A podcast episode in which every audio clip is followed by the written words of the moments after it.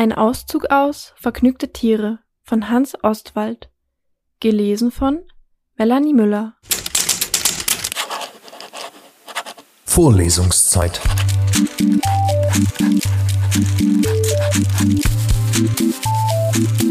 Der Geschichten-Podcast für jede Gelegenheit.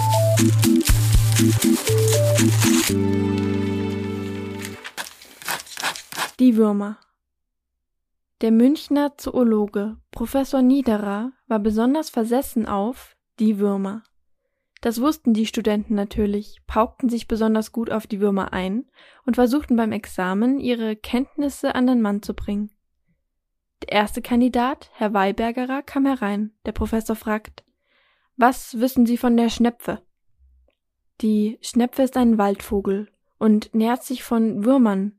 Die Würmer zerfallen in Regenwürmer, Bandwürmer, Spulwürmer, Madenwürmer?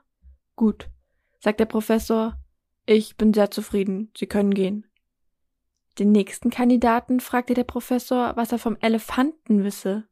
Der hat sich auf den Elefanten nicht vorbereitet und stammelt in größter Verlegenheit Der Elefant ist ein großes graues Tier, sehr groß, sehr grau und hat vorne einen Rüssel.